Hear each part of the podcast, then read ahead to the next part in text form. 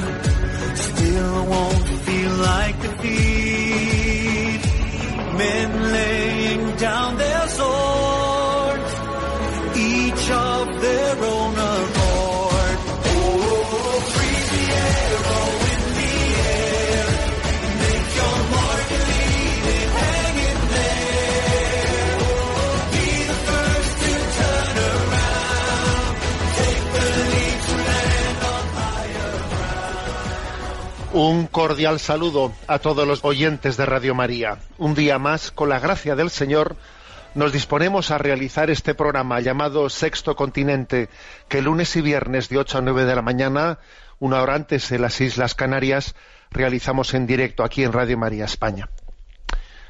Hoy es un día, 18 de febrero, en el que en la actualidad social española todo el mundo tiene pues un tema principal. Los medios de comunicación hoy están abriendo con una pues con un tema estrella, porque resulta que el viernes pasado fueron convocadas eh, por nuestro presidente de gobierno elecciones, elecciones para el 28 de abril. Y entonces, claro, pues este fin de semana los medios de comunicación rápidamente se han puesto a hacer las primeras encuestas y hoy todo el mundo está diciendo que mira, que sí que dan los números, que sí que eh, gana este, gana el otro, pero no se conforman mayorías y se conforman mayorías. Y todo el mundo está con eso. Y desde nuestra perspectiva en Radio María, eh, desde esa perspectiva de la doctrina social de la Iglesia, yo creo que también tenemos otro enfoque, otro enfoque para ver las cosas desde la perspectiva del corazón de Cristo. La doctrina social de la Iglesia quiere ver este mundo, tomar el pulso a este mundo desde esa perspectiva del corazón de Jesús. ¿Cómo ve Jesús esto? ¿Cómo lo ve?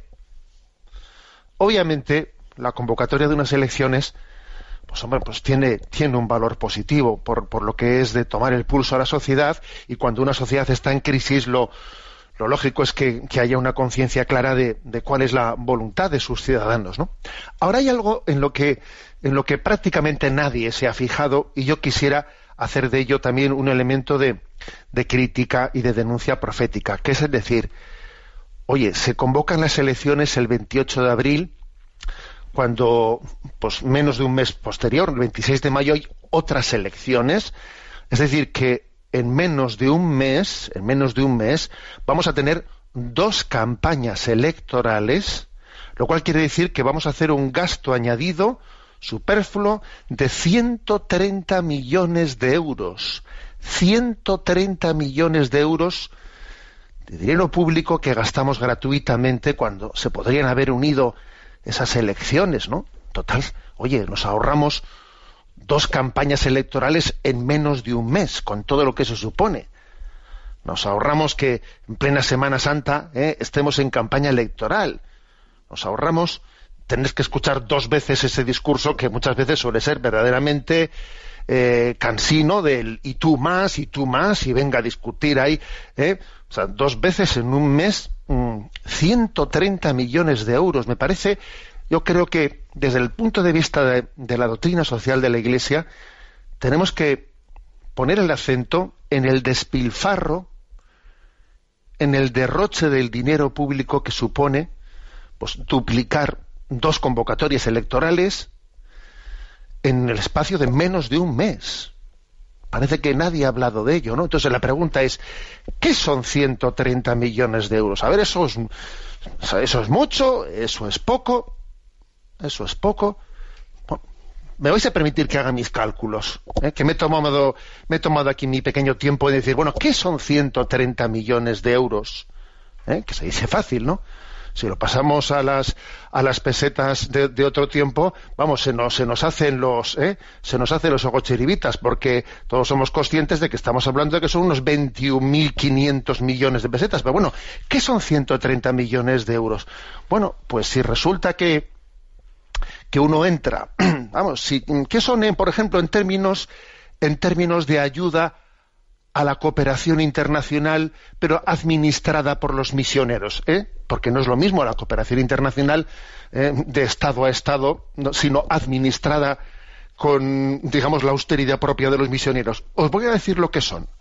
Uno entra en la página de Manos Unidas y allí, por ejemplo, se nos da noticia como en una región de Zambia, llamada Zundazi, bueno, pues eh, se han puesto, se han, se han hecho seis pozos de extracción de agua para que puedan 22.000 personas de seis comunidades tener agua potable, ¿no? Entonces se ha conseguido por 39.000 euros, repito, por 39.000 euros se ha conseguido hacer esos seis pozos que dan acceso al agua potable a 22.000 personas.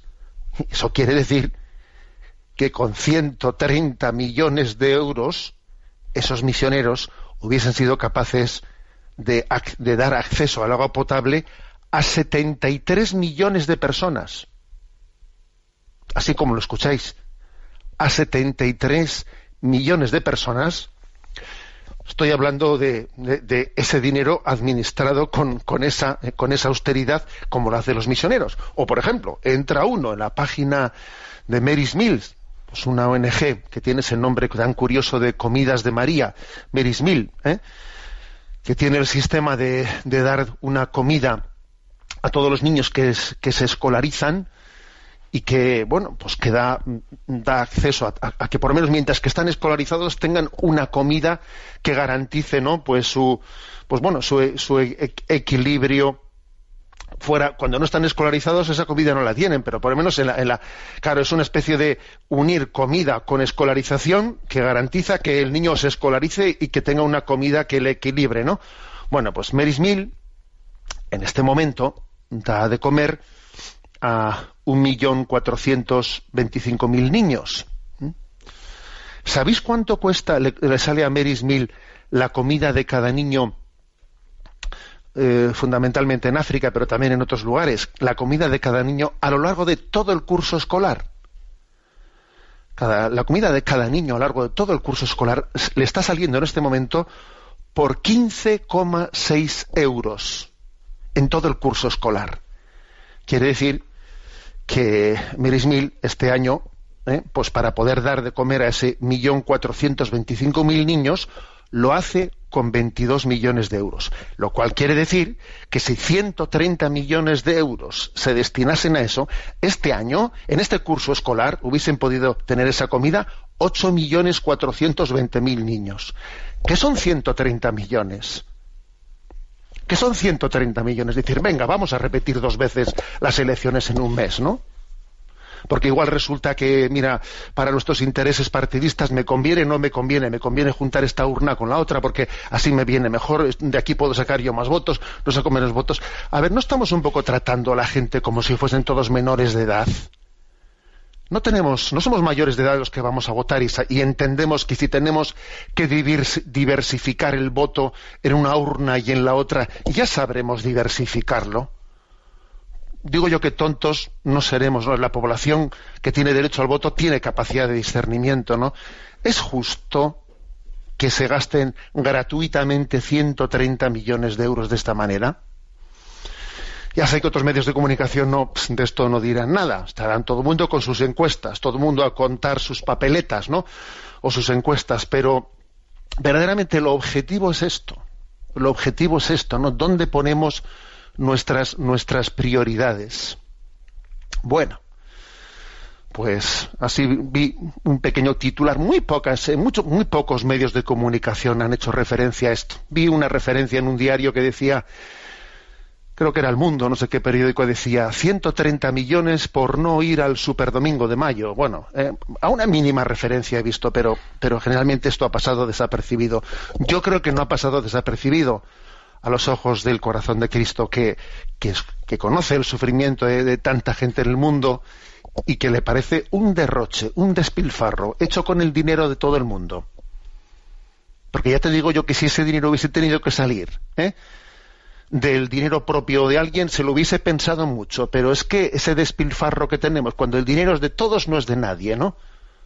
Pero no es verdad que no sea de nadie. Ese dinero ha costado el sacrificio de todos los que de todos los obreros que lo han que con sus impuestos lo han tributado y esperan que se haga un buen pues un buen uso y un buen destino de, eso que ha costado el sudor de su frente, no en su trabajo. Bueno, sirva, sirva este comentario. Es que Radio María tiene que ser distinta, es distinta. Y como veis, nosotros no hablamos aquí de encuestas, ¿no? Pero hablamos de otras cosas que, que son bastante, bastante más objetivas, creo yo, que las, que las encuestas. Bien, pues recuerdo que Sexto Continente tiene también una interacción con los usuarios de redes sociales, con, en Twitter y en Instagram con la cuenta arroba obispo Munilla, en Facebook con eh, la cuenta que lleva mi nombre personal de José Ignacio Munilla y que hay una página multimedia en ticonfio.org eh, que en internet podéis encontrar allí pues todos los recursos entrelazados, etcétera, ¿no? Y los programas anteriores de Sexto Continente, pues están allí mismo al acceso en el canal de iVox eh, y también en el podcast de Radio María. Bien, bueno, ¿qué tema así central he, pensado en el día de hoy para, para abordar? Eh? Porque ya concluimos que durante bastantes semanas estuvimos desarrollando el tema de la explicación de la educación de las virtudes humanas, desarrollamos 24 virtudes humanas. Bueno, pues hoy elijo un tema puntual, ¿eh? un tema puntual que es el tema el tema de la eutanasia, porque ayer un servidor publicaba en el diario Vasco un artículo a este respecto y lo voy a leer y comentar con vosotros. ¿eh? Lo voy a leer y comentar. El caso es que eh, la, bueno, la convocatoria así anticipada de elecciones ha dejado, eh, ha dejado, mm, pues digamos en, en, papel, en papel mojado la ley que estaba introducida en el Congreso, la ley de eutanasia. ¿Eh? Es verdad que esta, que esta convocatoria anticipada de, de elecciones deja, aborta determinadas iniciativas. Una de ellas es esta la de la ley de eutanasia.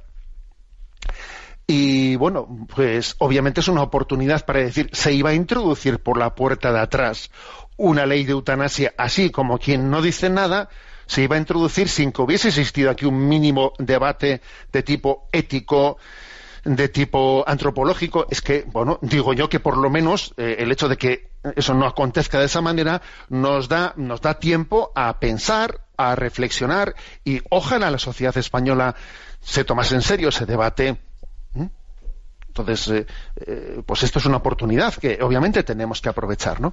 Yo cuando comencé a escribir este, este artículo todavía no estaba convocadas las, las, elecciones, pero obviamente ahora que están convocadas da más tiempo, más tiempo a esta, a esta reflexión. Bueno, comento y voy, voy leyendo el quien desea tener acceso a este artículo publicado ayer, como digo, en el Diario Vasco, eh, que tiene como título La dignidad de la vida humana, lo va a encontrar en la página web que antes he referido, eh, en la página web www.enticonfio.org, en esa página de un servidor, eh, en el apartado de últimos artículos, allí encontráis pues, pues este artículo publicado ayer en el Diario Vasco. Lo leo y voy haciendo comentarios varios. En primer lugar, la experiencia nos dice que detrás de toda reivindicación, incluso de la más equivocada, se esconde un valor justo que necesita ser reconocido y tutelado.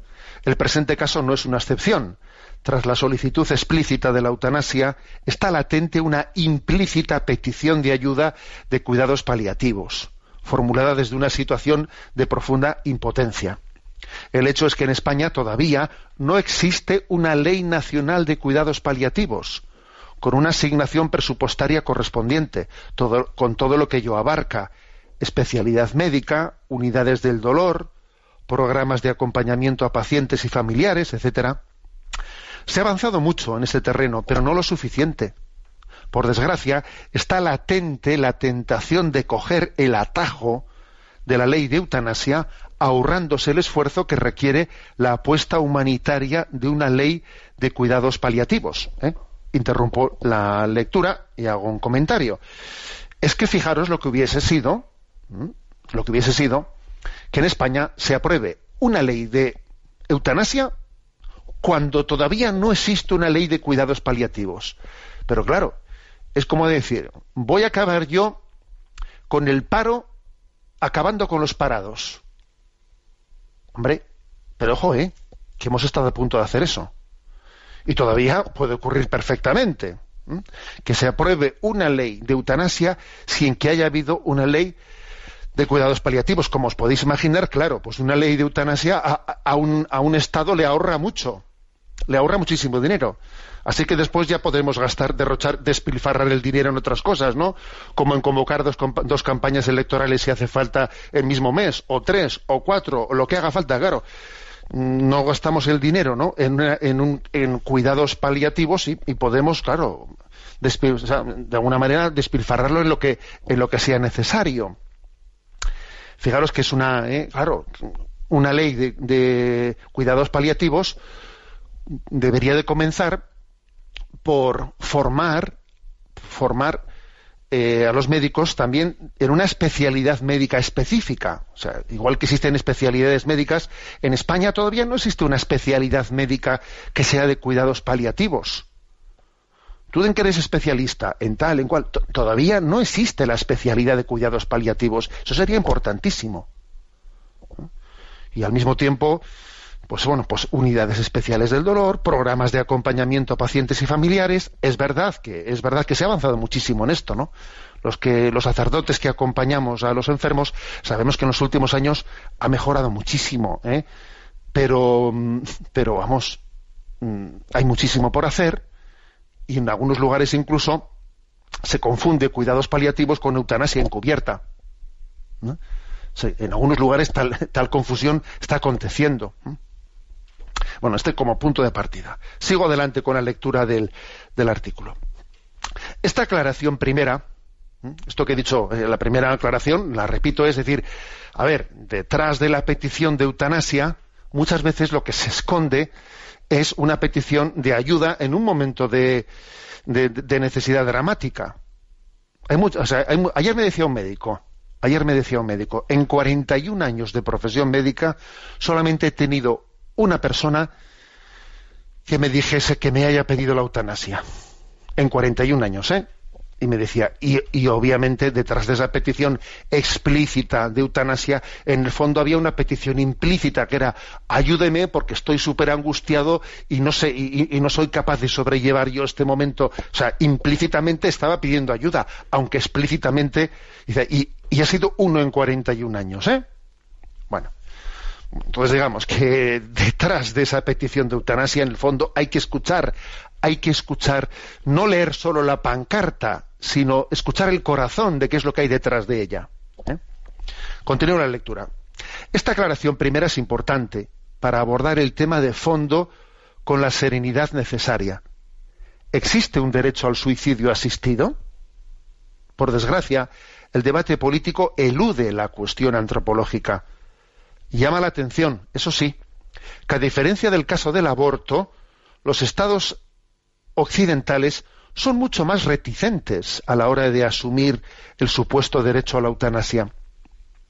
¿Acaso será porque es imposible combatir la lacra social del suicidio, la primera causa de muerte en determinadas franjas de edad, al mismo tiempo que se legaliza la eutanasia por aquello de que es imposible soplar y, sorber al mismo tiempo? ¿Acaso será por el temor razonable a precipitarse en una pendiente sin retorno como ha ocurrido en Holanda y Bélgica, donde se ha llegado a justificar la eutanasia para enfermos psíquicos y los niños recién nacidos, obviamente sin necesidad de consentimiento personal alguno? ¿Acaso será porque, a diferencia del aborto, los hipotéticos sujetos pasivos de la eutanasia mantienen todavía el derecho al voto?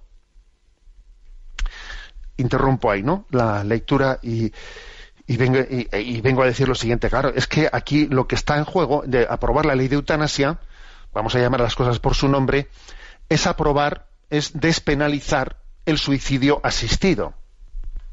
Es despenalizarlo. ¿eh? Si tú despenalizas la eutanasia, estás despenalizando el suicidio asistido.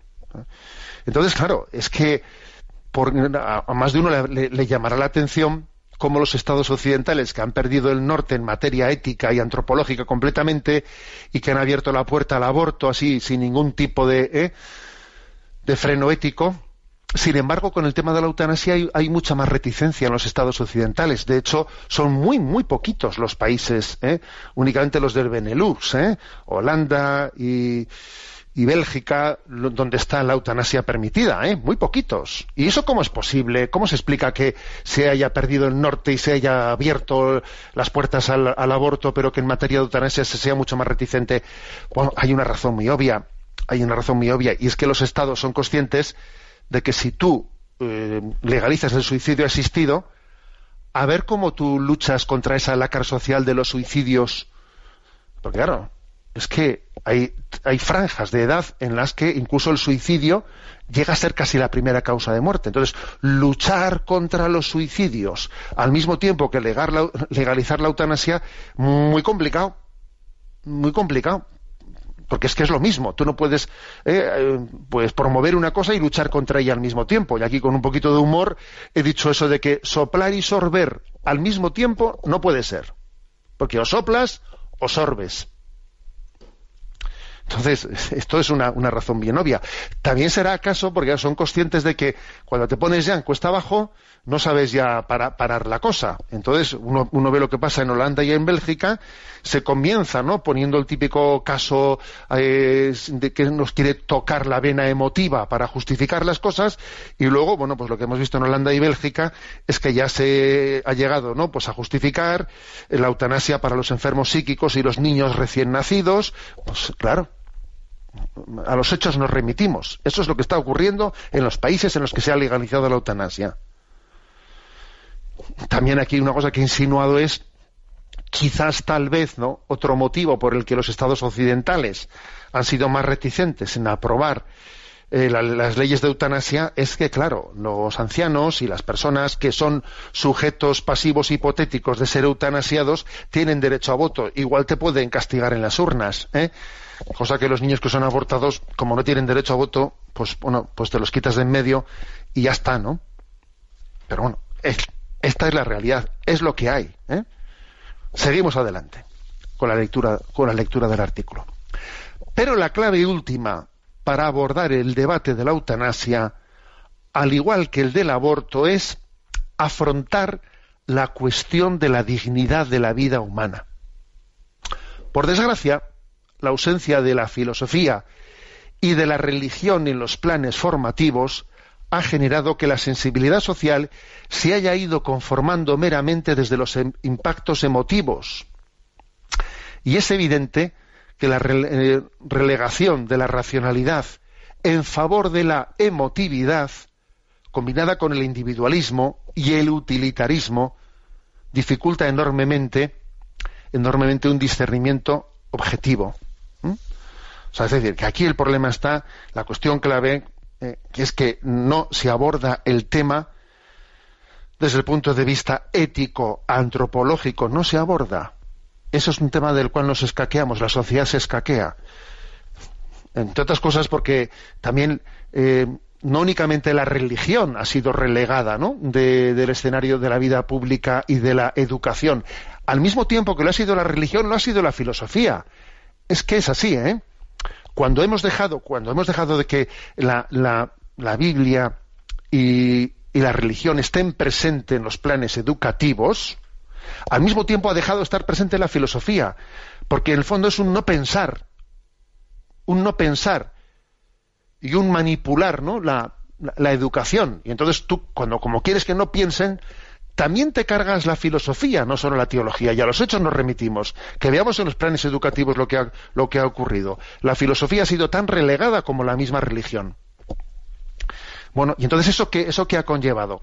Pues ha conllevado que a falta de fe, a falta de una visión teológica, a falta también de una visión racional, eh, bueno, pues eh, digamos que la sensibilidad social se va fraguando desde la mera emotividad. Tú mira los anuncios, mira los spots publicitarios y allí verás qué es lo que se ataca. Se ataca la emotividad. O sea, se, se, se aborda, se aborda al hombre de nuestro tiempo desde la emotividad. Y es una, pues, la racionalidad es sustituida por la emotividad, combinada con el individualismo, con el utilitarismo, y claro, y entonces no, no se hace la pregunta, pero vamos a ver, el ser humano tiene una dignidad especial por la que no se le pueda tratar como a los animales cuando está eh, un animal herido que se le pega un tiro de gracia y se le quita de en medio. O sea, a ver, el hombre tiene una dignidad especial que le distingue del resto de los animales y que hace... No, esa pregunta no se hace. No se hace. Entonces se juega a la manipulación social desde la emotividad, ¿no? Y entonces uno, pues por ejemplo, recuerda que aquel episodio de Ramón San Pedro, fallecido en 1998, ¿eh? que ya son añitos, más de 20 años, ¿no? Pues ya comenzó a ser un momento álgido del debate sobre la eutanasia en España. Luego fue llevado a la gran pantalla en el año 2004, tú fíjate, ni más ni menos, ¿no? Llevado, llevado a, la, a la gran pantalla y se comienza a trabajar la opinión, a trabajar, ¿eh? La opinión pública desde ese punto de vista de la emotividad, ¿no? No hace poco un medio de comunicación decía que la opinión pública ya estaba madura. A mí me, hacía gracia lo de madurar la opinión pública. Es un término muy, muy gracioso, porque en el fondo detrás de él eh, es un eufemismo, obviamente. Madurar la opinión pública, es decir, ya está suficientemente manipulada, vamos a ser claros. ¿eh? Suficientemente manipulada. ¿eh?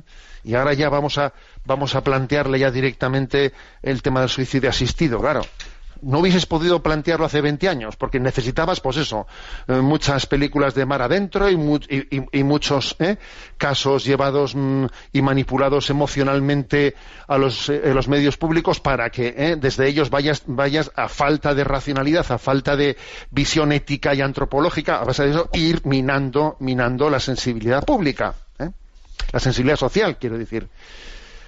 Bueno, continúo, ¿no? Continúo la lectura, la lectura del artículo. Tanto los creyentes de cualquier confesión religiosa como los no creyentes necesitamos construir nuestra convivencia social sobre un derecho natural. El hecho de que el inicio y el fin de la vida no nos pertenezcan tiene una razón de ser. La dignidad de la condición humana está muy por encima del resto de la naturaleza. La dignidad última de la condición humana está en su mismo ser espiritual y no meramente en su utilidad, estados de ánimo, popularidad, éxito amoroso, salud, situación económica y otros muchos factores que por muy condicionantes que puedan ser, no son capaces de agotar la dignidad del ser humano. Es que esta, es la cuestión.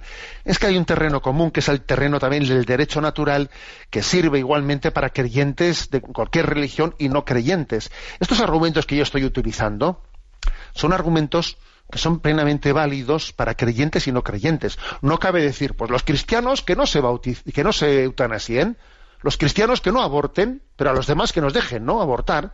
No, pero si no es cuestión de cristiano o no cristiano, es cuestión de, del respeto a la dignidad del ser humano. ¿Mm? O sea, es algo de derecho natural. O sea, ¿en, qué radica, en qué radica la dignidad, la dignidad del ser humano? Eh, ¿Está al mismo nivel su dignidad que el resto de, la naturaleza?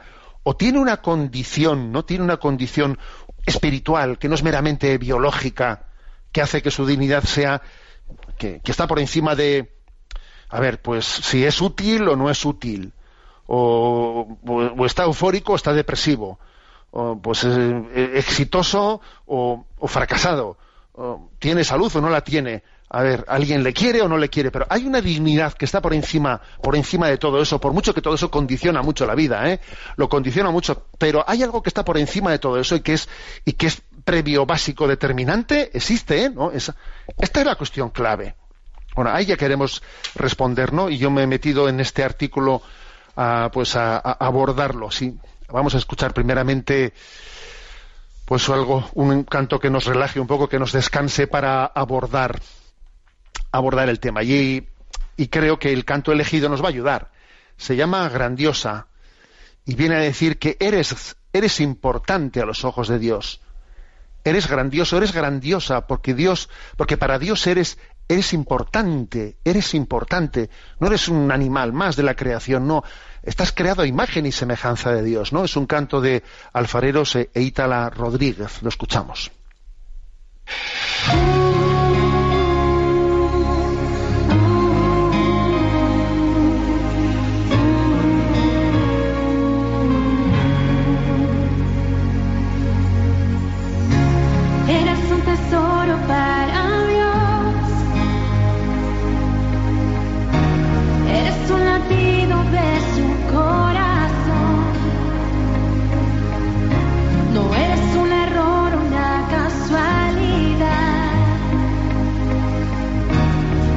importar.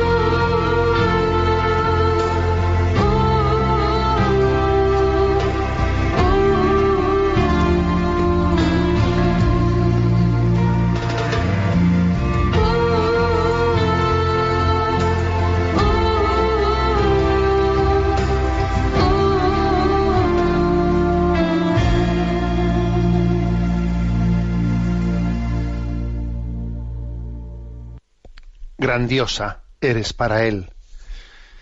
Y vamos a intentar desde este artículo que estamos aquí presentando, publicado ayer en el Diario Vasco, que tenéis a vuestra disposición en la página web www.enticonfio.org, ahí en el apartado de últimos artículos, vamos a, decir, continúo la lectura, los motivos por los que es grandiosa la dignidad de la vida humana.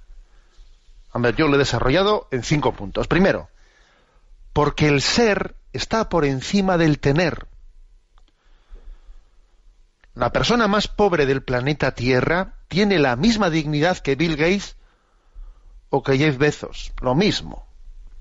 El presidente de Microsoft y el de Amazon no tienen más dignidad que el ser humano más pobre de la Tierra, que hay muchos que no tienen, fijaros, ni un solo euro al día para vivir. Los hay que viven con 50 céntimos al día y tienen la misma dignidad, ¿eh? que Bill Gates o el presidente de, Amazon. El ser está por encima del tener. Segundo punto. El ser está por encima del hacer. El currículum que puedan exhibir en el LinkedIn, ¿no? No funda la dignidad humana. El currículum exhibido, ¿no? Ahí no funda nuestra dignidad. Los sabios informáticos de Silicon Valley, en San Francisco, tienen exactamente la misma dignidad, no más ni menos que los trabajadores que aprietan tuercas en una cadena de producción. Porque la dignidad humana eh, es anterior al hacer. En tercer lugar, el ser está por encima de la capacidad sensorial. La facilidad de expresión, así como las diversas capacidades de percepción sensorial, no varían sustancialmente la dignidad humana. Una persona invidente o sordomuda tiene la misma dignidad que un locutor del prime time televisivo.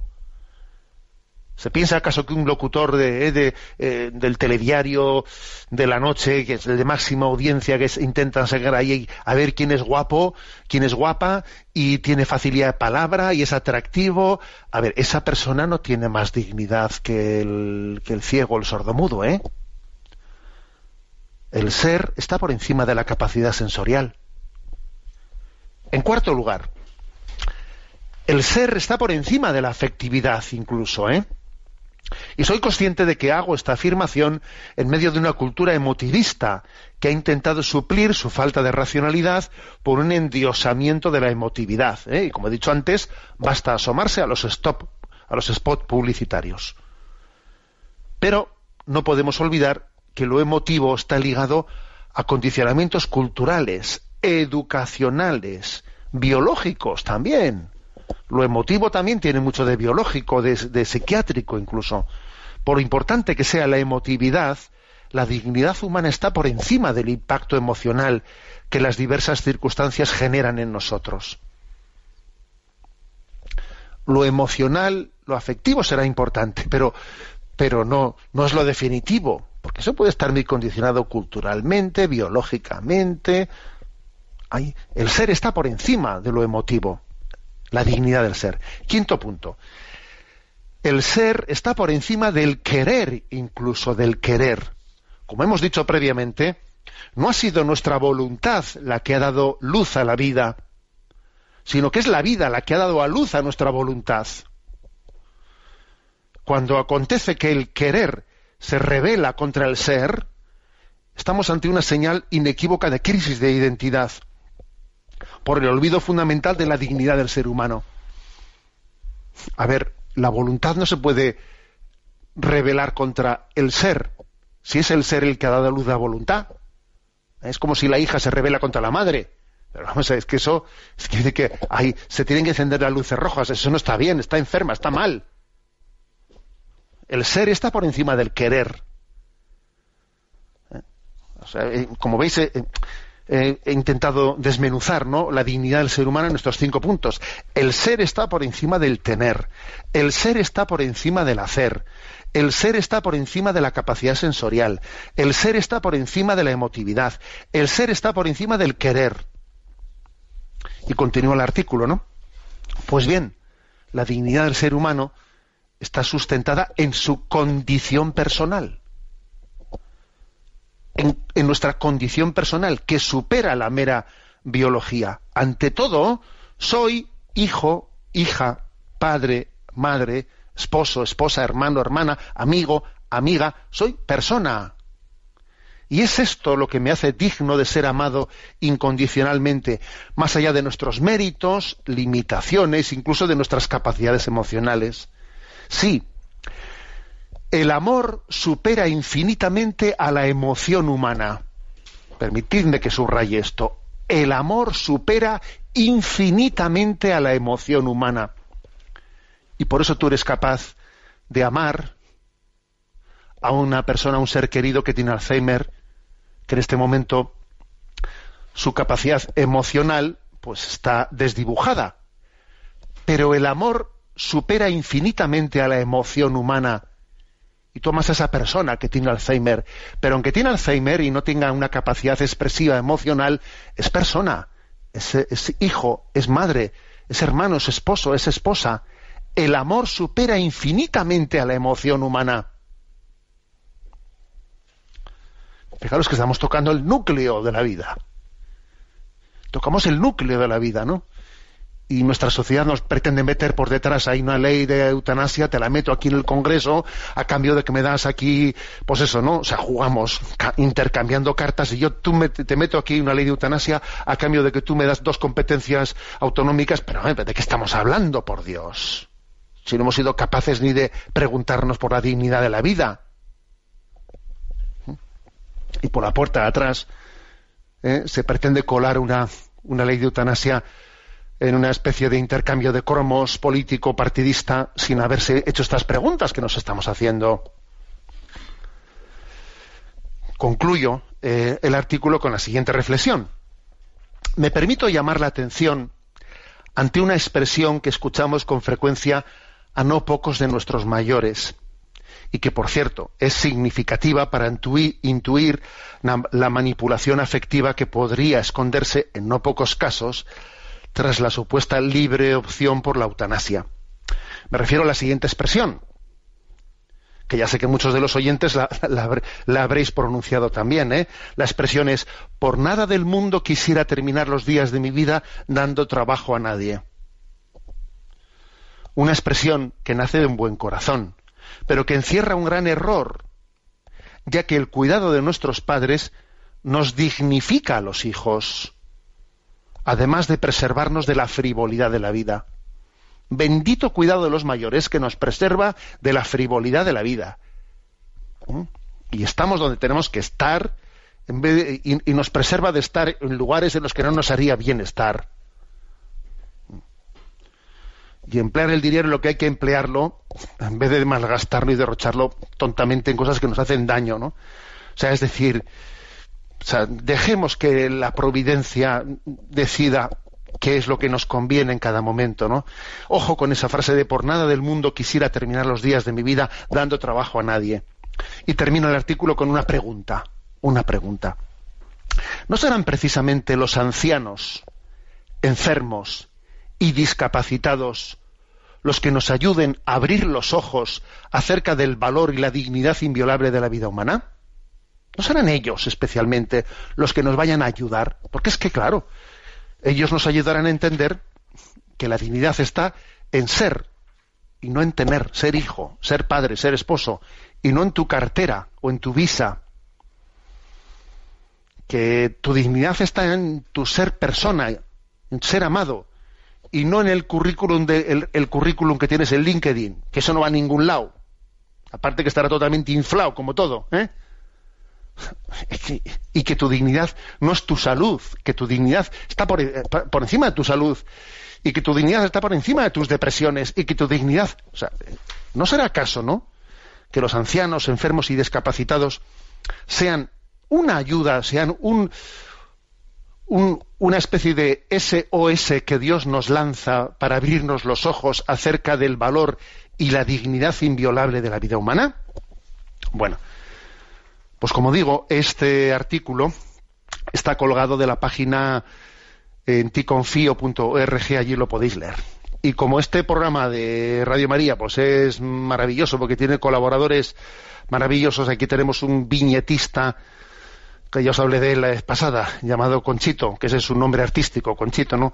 Que me ha enviado una imagen preciosísima, un poco preparada ad hoc, preparada ad hoc, y con la que enviaré ahora a redes sociales dentro de un momento, enviaré pues el programa en la que se ve en esa viñeta a Jesús sentado a la cama de un enfermo, pero es que el enfermo es Jesús también. O sea, Jesús es el que cuida y Jesús es el cuidado.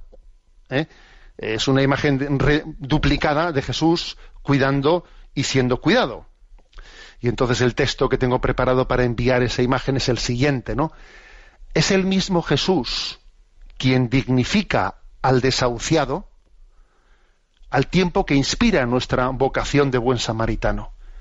Es el mismo Jesús, que está en un sitio y en otro, igual que se dice Jesucristo sacerdote, víctima y altar. Jesús es el que, el que ofrece el sacrificio, pero también es el, el sacrificio ofrecido. Y es el altar mismo en el que, en el que se ofrece. ese Jesús es el que cuida al enfermo. Jesús es el enfermo cuidado. Y es la cama convertida en altar en la que el enfermo está siendo cuidado. Porque esa cama convertida en altar representa el sacrificio de Cristo al que, al que nos unimos y decimos por Cristo con Él y en Él. Y entonces la dignidad de la vida humana alcanza su cenit. Vamos en este momento a escuchar esta canción de Gonzalo Mazarrasa sobre el amor, interpretada por la Fraternidad Seglar.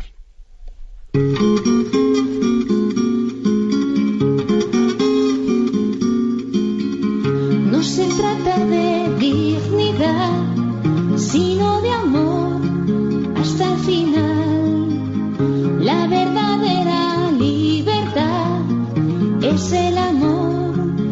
siempre da, porque amor no es decir te quiero, sino en silencio llevar la cruz.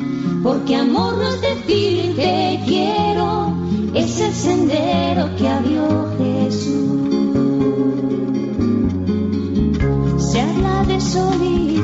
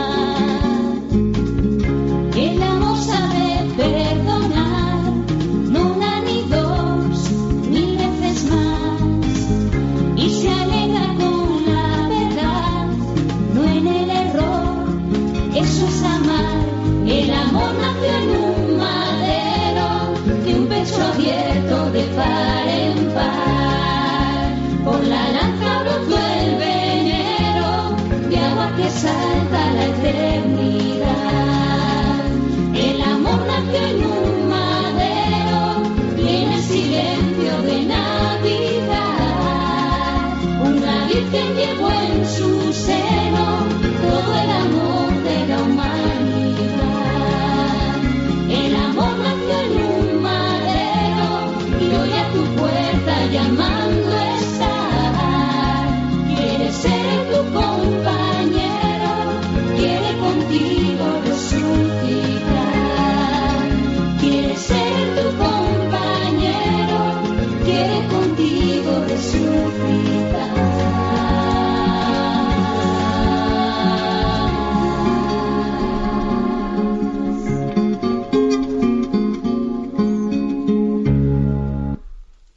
Nuestro rincón del DOCAT. Nos toca el punto 114. ¿Cómo ve la Iglesia a la familia? Y responde, la Iglesia considera a la familia como la primera sociedad natural y la más importante de todas. La familia posee derechos especiales y se encuentra en el centro de la vida social. Es además el lugar en el que nace la vida humana y en el que se dan las primeras relaciones interpersonales. La familia constituye el fundamento de la sociedad y de ella parten todos los órdenes sociales. Precisamente debido a, a, esa gran importancia, la Iglesia considera la familia como una institución de Dios. Bueno, mm, pues como, como veis, o sea, el tema, este, esta cuestión aborda aborda el DOCAT este punto desde la siguiente perspectiva. Es decir, la Iglesia ve, ve a, la, familia como algo de derecho natural y al mismo tiempo de derecho divino. Es decir, Dios ha creado, ha creado la humanidad en familia y por lo tanto la Iglesia reconoce que en la misma naturaleza está inscrita, eh, está inscrita el plan divino, forma parte eh, ese de ese ADN, eh, ese ADN, digamos, del, del ethos, eh, del ético, moral, espiritual, espiritual con el que Dios creó, creó la, humanidad. El de ese, ese por eso decimos que ese derecho natural tiene detrás el, el derecho divino, eh, la ley divina, la, la, ley natural, pues nace, nace de la voluntad divina. Entonces, bueno, pues esto y esto, por ejemplo, explica porque la Iglesia pues reconoce el valor del matrimonio natural, no solo del matrimonio sacramental, sino del matrimonio natural. Por ejemplo, cuando dos personas que no están bautizadas se casan, se casan pues según el rito que en su cultura eh, se establezca el matrimonio. Pues si es en Occidente, pues el matrimonio por el juzgado. Y si es en otra cultura, pues el matrimonio. Cuando dos personas que no son cristianas se casan según el rito del lugar, bien sea civil, bien sea de otro estilo eh, cultural o lo ancestral o lo que sea, la Iglesia reconoce la validez y el valor de ese, de ese matrimonio. Porque es, porque es un matrimonio natural, porque, porque detrás de ese, de, de ese derecho natural se esconde ¿no? la voluntad divina. Otra cosa distinta que alguno igual estará pensando, bueno, pero en el caso de dos cristianos, dos cristianos que están bautizados, que se casen por lo civil, entonces la Iglesia no reconoce ese valor. Sí, eso es verdad, pero porque en ese caso, porque el, hecho de que un cristiano eh, se case por lo civil dando la espalda a su fe cristiana, entonces, eh, de alguna manera, en ese caso está aconteciendo algo que es un pecado, que es que alguien dé la espalda siendo, siendo, habiendo conocido a Jesucristo, habiéndole conocido, le esté dando la espalda, con lo cual pierde ese valor natural, esa unión que se está realizando. Bien, pongo otro caso. Otro caso, ¿no? Pues que la Iglesia reconoce la potestad de los padres sobre sus hijos. Si por ejemplo, si por ejemplo unos padres no quieren bautizar un hijo, no lo quieren bautizar, y viene algún familiar diciendo, a mí me gustaría bautizar a su niño, lo que pasa es que sus padres no quieren. ¿Qué le dice la Iglesia? Pues no, no, no lo bautice usted. O sea, dejémosle a los padres, o sea, Dios les dio la patria potestad a sus padres sobre el niño. Tenemos que respetarles y el conducto para llegar a ese niño menor de edad, a ese niño tiene que ser en este momento sus padres. El día de mañana Dios dirá, pero en este momento la Iglesia reconoce todo, toda esa Claro, o sea, la Iglesia no, no permite un bautismo de un niño si, eh, de espaldas a la voluntad de sus padres. No, no lo permite. ¿Por qué? Porque reconoce que esa familia, que esa potestad que tienen esos padres sobre ese niño es de derecho natural. Podemos poner muchos ejemplos más para, para decir esto, ¿no? Por ejemplo, cuando la Iglesia lleva a cabo pues, iniciativas de educación, proyectos educativos en la escuela, lo hace sirviendo, sirviendo, poniéndose al servicio subsidiario del derecho de los padres de elegir para sus hijos la educación cristiana. Entonces, como los padres tienen derecho a eso, la Iglesia se pone ¿eh? al, servicio de, ese derecho de los padres y ofrece la educación. Pero ojo, poniéndose al servicio de los, de los padres que tienen derecho a elegir para sus hijos una educación cristiana Y podríamos poner muchos ejemplos más para entender que cómo ve la, Iglesia a la familia. Pues la ve como una institución de Dios, la ve como, como la célula básica de la sociedad que es la, a partir de la cual se fundan las, las relaciones interpersonales, ¿no? Y de la cual parten todos los órdenes, los órdenes sociales. Bien, tenemos el tiempo cumplido. La bendición de Dios Todopoderoso, Padre, Hijo y Espíritu Santo descienda sobre vosotros. Alabado sea Jesucristo.